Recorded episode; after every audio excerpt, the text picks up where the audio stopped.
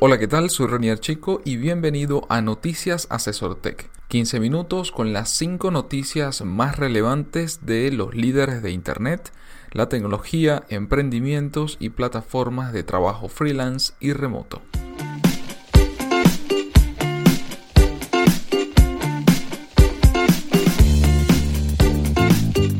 Cada lunes, Félix Bolívar y mi persona te comentaremos la información más relevante para que inicies la semana con buenas noticias.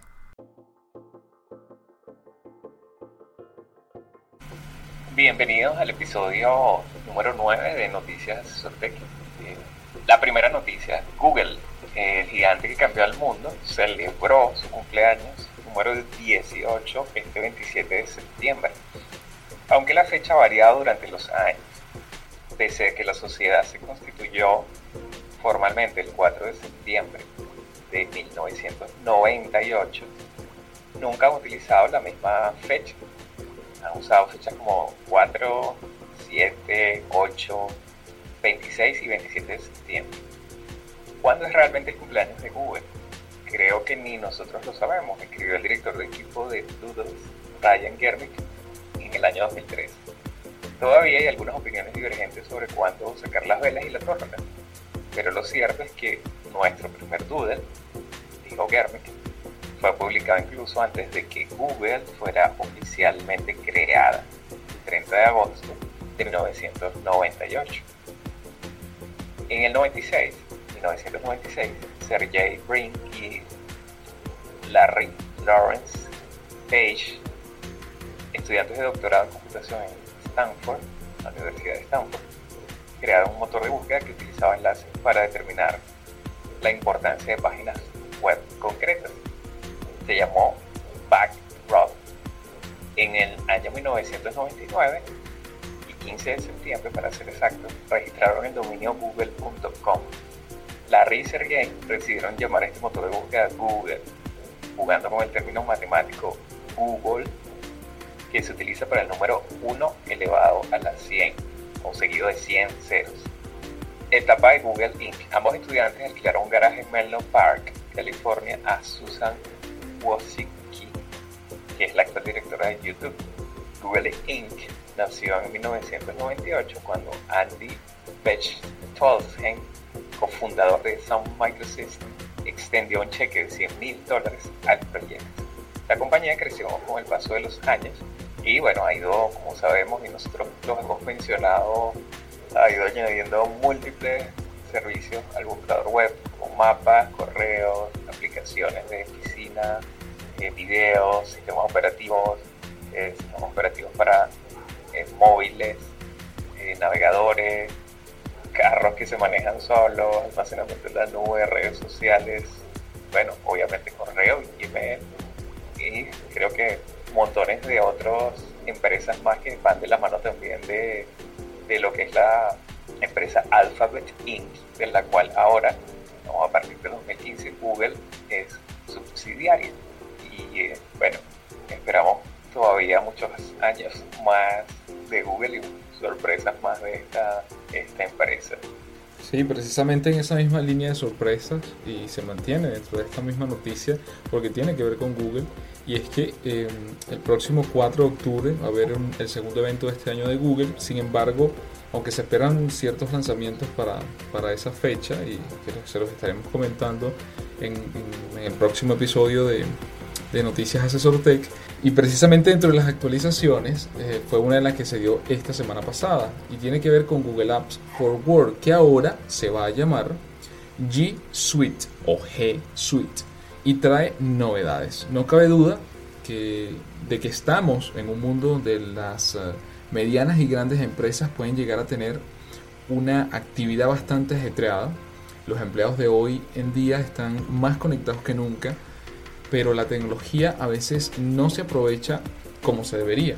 Y en ciertas ocasiones el intercambio de información y la comunicación es algo complicado. Para ello, el equipo de Google crearon Google Apps for Work hace ya 10 años con el fin de ayudar a la gente de todo el mundo a trabajar e innovar juntos y así poder avanzar e ir mucho más allá. Pero hoy el gigante de las búsquedas de Internet introduce un nuevo concepto y le cambia el nombre para llamarlo G Suite. Entonces Google Apps for Works se transforma en G Suite y es más inteligente que nunca. G Suite es un conjunto de aplicaciones inteligentes que ya conocemos como Gmail, Docs, Drive, Calendar, Hangout, entre otras, diseñados para unir a las personas permitiendo la colaboración en tiempo real desde el principio. Pero eso no es todo, ya que hay mucho más en camino. Y es que desde las oficinas de Google tienen muy claro que cuando las personas se conectan y pueden trabajar juntos, se obtienen unos mejores y más rápidos resultados para competir en el complicado y saturado mercado actual. Con el cambio de nombre, desde Google han aprovechado también para introducir ciertas novedades bastante interesantes en sus aplicaciones de ofimática más conocidas. De este modo, Google Drive, por ejemplo, cuenta con un nuevo apartado que utiliza la inteligencia artificial para mostrarnos documentos que podemos necesitar editar, mientras que la función de las metas de Google Calendar ha empezado a desplegarse también en el sistema operativo móvil iOS. Por otro lado, vemos que Google Drive en Android ahora incluye una nueva opción en la que eh, la han bautizado Quick Access y que nos muestra en la pantalla principal de la aplicación los accesos directos a los documentos que los usuarios pueden llegar a necesitar en cada momento. Team Drives también se suma a las herramientas de Drive con el propósito de crear equipos de trabajo para editar documentos en la propia aplicación. Lo que queda bastante claro es que este no es un simple cambio de nombre y que el equipo de Google ha decidido darle una importancia aún mayor al uso de la inteligencia artificial en sus herramientas profesionales. Además, se han asociado con algunos de los mejores ilustradores de todo el mundo para llevar sus ideas a la vida con los mejores resultados y la mayor creatividad posible. Nuevamente, tanto el aniversario, el próximo evento que vendrá el, próximo 4 de octubre y todos estos lanzamientos o más bien actualizaciones, ya sea en nombre y también eh, en funcionalidad, en propiedad, en atributos dentro de las aplicaciones, ha sido una constante de Google desde su fundación. Si hay algo a destacar de una empresa como Google es que no ha dejado de crear, no ha dejado de innovar, no se ha detenido, sino que más bien se ha expandido, se, ha, crecido a través del tiempo y se ha diversificado en, múltiples áreas. Así que bueno, sin más pasamos a la segunda noticia y tiene que ver con las eh, inversiones, específicamente con Investopi la plataforma ideal para saber cómo invertir tu dinero. Con presencia en Colombia, Perú, Chile y México, esta plataforma de educación financiera cuenta con 70 cursos para todo tipo de inversión. Está comprobado que uno de cada 10 latinoamericanos invierte su propio dinero. Sin embargo, el 90% de, de estos inversionistas lo pierde debido a desconocimiento y falta de una correcta guía. Además, en los últimos años, las burbujas financieras globales se han inflado cada vez más y podrían estallar en cualquier momento, lo que puede tener un impacto negativo en este final, en estos noventa y tantos días que quedan de 2016. Para poder invertir el dinero con total tranquilidad y que las finanzas personales sean cada vez más prósperas, esta empresa, Investopi, ofrece una innovadora plataforma que indica cómo realizar cualquier tipo de inversión. En un comienzo la plataforma se especializaba exclusivamente en las inversiones en la bolsa de valores, pero ahora se dirige a un público mucho más general, pues sus cursos incluirán incluyen herramientas para conocer los métodos de inversión de libranza, finca raíz, factoring, entre otros. Este proyecto se constituyó hace dos años como startup y ahora es una excelente opción para definir cuándo y cómo invertir el dinero. Actualmente Investopi tiene presencia en Colombia, Perú, Chile y México y cuenta con 70 cursos para todo tipo de inversión. Ha logrado establecer una red social financiera de más de 50.000 personas que han tomado los cursos y 7.000 usuarios activos que están pendientes de cualquier novedad. Para este año el emprendimiento busca conformar la comunidad inversionista más grande de América Latina Entre su portafolio de servicios incluyen todo lo relacionado con el análisis de mercados, Forex, acciones en la Bolsa de Nueva York y ATFs. Así que bueno, no sé si conocías Félix eh, esta iniciativa, pero me parece sumamente interesante porque como siempre hemos destacado en la educación, en la formación, en saber qué se puede y qué no se puede hacer, creo que eh, es parte de esas claves de éxito al momento de emprender o en este caso de invertir. Eh, sí, estimado, como tú comentabas al, al principio, que mucha gente pierde dinero en temas de inversión es por desconocimiento, por no aprender o por invertir más de lo que está dispuesto a perder o invertir más de lo que debería. Ese tipo de cosas determinan que o, indican pues lo que, que siempre hemos hablado de, aprendizaje continuo. Además de que, bueno, de, un poco lo que las dos frases que, las dos reglas que, que dice Warren Buffett, ¿no? De que uno trata de no perder dinero cuando inviertes y la segunda es que siempre te acuerdas de la primera regla. Exactamente. Y la tercera noticia nos llega de la mano de SpaceX. Salimos de la, de la Tierra. SpaceX anuncia su misión más ambiciosa hasta la fecha, que eso llega a Marte en 2018. La compañía aeroespacial de Elon Musk, el mismo de Solar City y Tesla, se nos está presentando como la iniciativa más innovadora en los últimos años. Esto gracias a sus interesantes desarrollos de ideas que buscan poner al alcance de casi cualquiera los viajes al espacio. Se destaca uno de sus cohetes, Falcon 9, con un sistema experimental que les permite regresar y aterrizar para que pueda ser reutilizable y se disminuya de forma drástica los costes, algo que han conseguido en dos ocasiones, una vez en tierra firme y la otra mucho más espectacular sobre una plataforma flotante en el mar. Pero esto es una pequeña parte de lo que tiene pensado hacer SpaceX, ya que ahora han adelantado que la planificación de su primer viaje a Marte se llevará a cabo en 2018, un adelanto de cuatro años de acuerdo al plan original.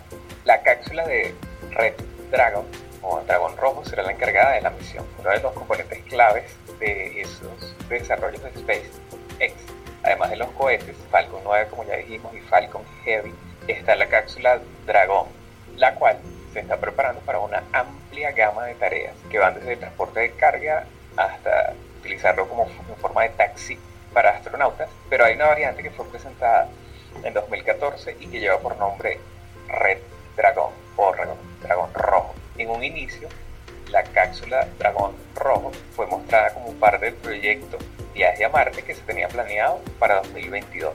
Pero todos los avances que han ocurrido en materia de investigación y las pruebas, que han sido satisfactorias, cabe mencionar, han permitido que la misión se esté adelantando para los primeros meses de 2018. Así lo ha informado la propia SpaceX y Elon Musk. La red Dragon se basa en la versión número 2 de la cápsula Dragon, donde su principal característica es su sistema de retropropulsión, que le permitirá aterrizar sin necesidad de paracaídas en el planeta rojo, así como en cualquier otro planeta, según Musk. Hasta el momento no se han dado a conocer los detalles de la misión, solo se sabe que la nueva cápsula será llevada al espacio por el Falcon Heavy, la versión más potente del Falcon 9. La misión será la primera prueba donde se tratarán de aterrizar con carga pesada en Marte, esto con miras a viajes tripulados en 2026.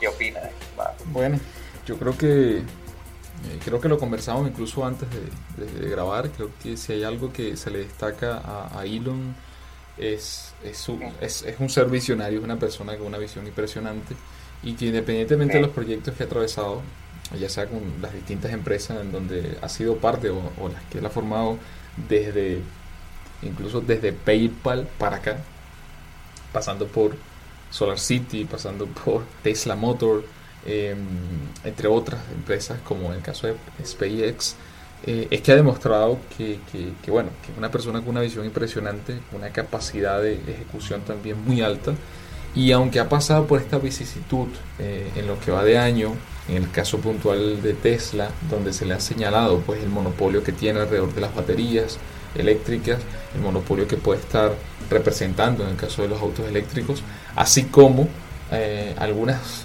fallas, algunas falencias en cuanto a los tiempos de entrega. Pues bueno, yo siento que es parte de, cualquier empresa o de cualquier persona, en este caso él, eh, que hace como personifica ¿no? las distintas empresas en las que es parte, la presión que genera ¿no? para el público en general, la, la, información, ¿no? los inversionistas incluso que están detrás de estas grandes empresas que piden resultados, pero mm, al mismo tiempo yo siento que es, por un lado, como siempre, hay ciertos riesgos y mm, sobre todo cuando se trata de, bueno, de salir de esta gran esfera azul, pero, pero al mismo tiempo creo que es una apuesta increíble que está haciendo, porque está forzando al mismo tiempo al resto, a esos competidores, a también apurar el paso, ¿no?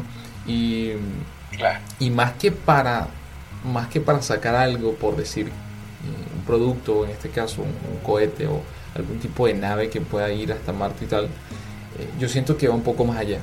Sea, yo siento que es el impulso que da a la innovación, a la tecnología, a la ciencia en general, porque si hay algo que se demuestra con esta civilización, es que cada vez, cada, cada impacto importante que tiene eh, la civilización usualmente viene de dos fuentes.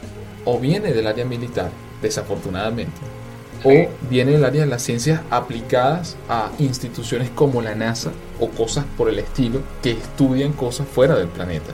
Y de ahí se desprenden tantas investigaciones, tantas tecnologías, tantos nuevos materiales, nuevos productos, patentes. Hay una cantidad de cosas que se generan allí que al final nos impactan a todos. Nos impactan en tener un celular que ahora, bueno, tiene más poder que, el transbordador espacial, que el alunizaje. Eh, el hecho de contar hoy por hoy con la red más poderosa jamás creada por el hombre.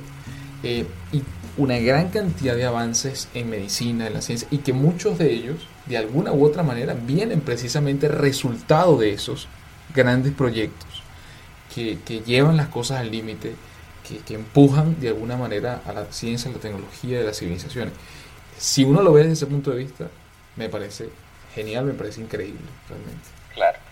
Y bueno, de empresas exitosas, de cambios, de diversidad, de startups que triunfan en Latinoamérica con, con inversiones, traigo esta cuarta noticia titulada Claves de las startups que triunfan.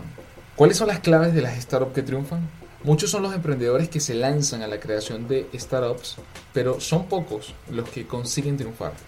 A pesar de que la idea puede ser buena, ya en el camino se van a encontrar con muchos factores que hay que saber manejar y no siempre se poseen los conocimientos adecuados o la intuición necesaria para tomar las mejores decisiones. Por ello, vamos a detallar a continuación algunas claves de las startups que triunfan. 1. Suelen tener la innovación muy presente, tanto en la concepción de la idea como en el modelo de negocio. Innovar saber darle giro, un giro más a la idea base, suele ser un factor clave. Todas las startups que triunfan tienen muy claro a quién se dirigen y qué problemas pretenden solucionar. Solo de esta forma pueden aportar valor al público y conseguir triunfar. 3. La capacidad de adaptación para trabajar con personas de diferentes países y culturas es otro elemento fundamental, ya que dada la proyección internacional de la mayoría de las startups, saber trabajar en entornos diferentes al nuestro es algo básico. Las startups que triunfan están muy preocupadas por el talento. Buscan constantemente a las personas más adecuadas para cubrir sus necesidades, lo que les convierte en muy selectivas a la hora de invertir, algo que suelen hacer cuando ven cierta seguridad. Todas las startups que triunfan deben tener una gran flexibilidad, adaptarse e incluso anticiparse a los cambios. Para ello es fundamental esa flexibilidad que les permitirá tomar la delantera sobre otras grandes compañías mucho más lentas en la toma de decisiones o en la adaptación a las nuevas circunstancias. En definitiva, podemos decir que las startups que triunfan tienen clara la siguiente fórmula una idea potente, mucho trabajo, encontrar los promotores adecuados y por supuesto la financiación necesaria. Sí, estimado, y aparte de, los seis puntos que mencionaste, o sea, es importante que, también los emprendedores que forman parte de las startups eh, estén claros que es un proceso que no todo el tiempo te, va a llevar a, a un éxito que siempre hay que estar eh, pendiente y hay que estar eh, flexible ante los cambios constantes y acelerados que ocurren en nuestro mundo globalizado y, tan cambiante, tan dinámico. Que es por ello que, deben ser perseverantes bueno, siempre estar abiertos a, a esas pivotes y a esas iteraciones que siempre van a ser necesarias. Sí, correcto. Sí, el tema de lo que hemos mencionado incluso en otros podcasts, las metodologías dinámicas, o sea, que sean iterativas en esencia, eh, como el caso del Lean Startup, donde su premisa es crear, medir y aprender. Ese círculo es clave. Si hay alguien que está detrás de una startup y no está cumpliendo ese, ese círculo, eh, lo más probable es que no tenga éxito. O sea, si tú no, no terminas de crear y después que creas no mides y de esa medición no aprendes, es, complicado tomar esas decisiones, es complicado tener flexibilidad, es complicado que eh, obtengas el talento en las personas que quieras, eh, va a ser difícil adaptarte a las nuevas formas de trabajo. O sea, hay una cantidad de cosas que giran alrededor de, de, esa, de ese pequeño círculo bien definido, en el caso de Lean Startup como metodología, que, que finalmente pues es clave también para, para tener éxito al momento de emprender, al momento de, crear una startup. Y tal como tú decías, eso, esa medición permitirá saber hasta dónde llegar. Porque también tenemos que tener muy claro que parte del emprendimiento, parte de lanzarse a esta piscina, es que va a haber fracasos, van a haber fracasos, pero lo importante es aprender de esos fracasos para que entonces en la, en la próxima oportunidad esa experiencia sea clave y, y bueno, entonces sí nos encaminemos al éxito. Así es. Y bueno, eh, hablando de éxito, esta noticia cae como, como anillo al dedo porque habla de un super éxito, que es la, el, seguimos con el tema de Pokémon Go, ya habíamos hablado de este super exitoso juego y hace muy poco develó Google, que es el el que proporciona la infraestructura para el juego, porque al principio hubo una especie de colapso de, de estos servidores. Ocurrió que en julio, cuando el Pokémon Go se puso en marcha, prácticamente era imposible jugar. A veces eh, los servidores se encontraban con una sobrecarga tremenda y bueno, ahora Google nos dice exactamente por qué pasó y por qué, bueno, fue inevitable. Pokémon Go genera 50 o generó sigue generando 50 veces más tráfico la plataforma cloud de Google de lo que su desarrollador Niantic esperaba. Este fue el desarrollador que contrató a la gente de Nintendo para eh, la realización del, de este videojuego. Eh, la aplicación de realidad aumentada, de captura de, de los Pokémon, era tan popular que los ping que se hacían eran incluso hasta 10 o 20 veces más numerosos que incluso en el peor de los casos que Niantic y Google podrían posiblemente concebir antes del lanzamiento. Finalmente, después de poner en cola decenas de miles de núcleos de servidores en la nube, Google y Niantic fueron capaces de satisfacer la demanda que empujó a Pokémon Go a convertirse en la aplicación móvil más rápida en generar, más rápida de la historia, en generar 500 millones en un sector de los videojuegos que genera anualmente 36.6 billones de dólares, hablando de teléfonos inteligentes y, tabletas y dispositivos móviles. Lucas Stone, el director de equipo de ingeniería de, de Google, escribió en su blog sobre la experiencia de trabajo con Niantic en esta tarea monumental. Y para ilustrar la falta de preparación, compartió una tabla que expresa súper gráficamente, bueno, René compartirá el, el enlace donde aparece el gráfico, pero realmente es impresionante que aparece que el, el tráfico actual que ellos estimaron eh, se quedó súper corto porque el tráfico real, como dijimos, era fue 50 veces mayor que lo que todos ellos estaban esperando. Y que fue 10 veces mayor que el peor caso, porque el peor caso ellos pensaban que era 5 veces el tráfico objetivo pero fue un súper exitazo.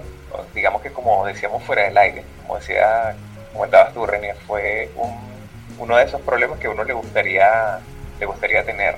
Exactamente. millones de usuarios. Sí, exactamente. Un poco lo que, lo que hablamos de las startups, pues, o sea, parte de, esas cosas que por eso tienes que medir, ¿no? Pero al final, a ver, de esa, de esa, de esa estimación, nunca sabrás exactamente hasta qué nivel llegará tu éxito, así como tampoco sabrás exactamente cuándo será tu riesgo. Entonces, eh, este tipo de problemas, entre comillas, son esos problemas buenos que tienen los emprendedores o en este caso empresas tan grandes como en el caso de Nintendo porque al final aunque Niantic es la empresa desarrolladora eh, contratada por Nintendo pues al final estamos hablando de Nintendo y Google a nivel de infraestructura ¿no? así es así es y su adaptación bueno súper rápida y súper exitosa que, básicamente ha logrado que bueno ya el juego esté digamos estable para los usuarios con esta súper aporte de, montones de servidores, núcleos y, capacidad de cómputo que, tranquilamente tiene Google para, para, dar. Así es, exactamente. No, bueno, yo, yo aplico, eh, creo que el, para concluir sería eh, estar preparado, tener la, el talento dentro de la empresa que, que, sepa qué hacer en estas circunstancias y, y por supuesto contar, en este caso, con infraestructuras que permitan también hacerlo, ¿no? Porque eh, también hay casos sonados históricamente donde, aunque la empresa a lo mejor sí fue sobrepasado porque tuvieron un éxito que no esperaban, pero de repente su problema fue mayor por no contar con una empresa a nivel de infraestructura que les diera respuesta. En este caso Google, Google Cloud, así como pasa con Amazon, entre otras eh, grandes nubes de infraestructura, pues bueno, tienen con qué responder y afortunadamente pues, lo, lo lograron. Sin más, con esto llegamos al fin de las noticias eh, Asesor Take. Como siempre, gracias por escucharnos. Les invito a suscribirse a nuestro canal en SoundCloud, a darle like y a comentar y compartirlo como siempre con sus compañeros, amigos y familiares.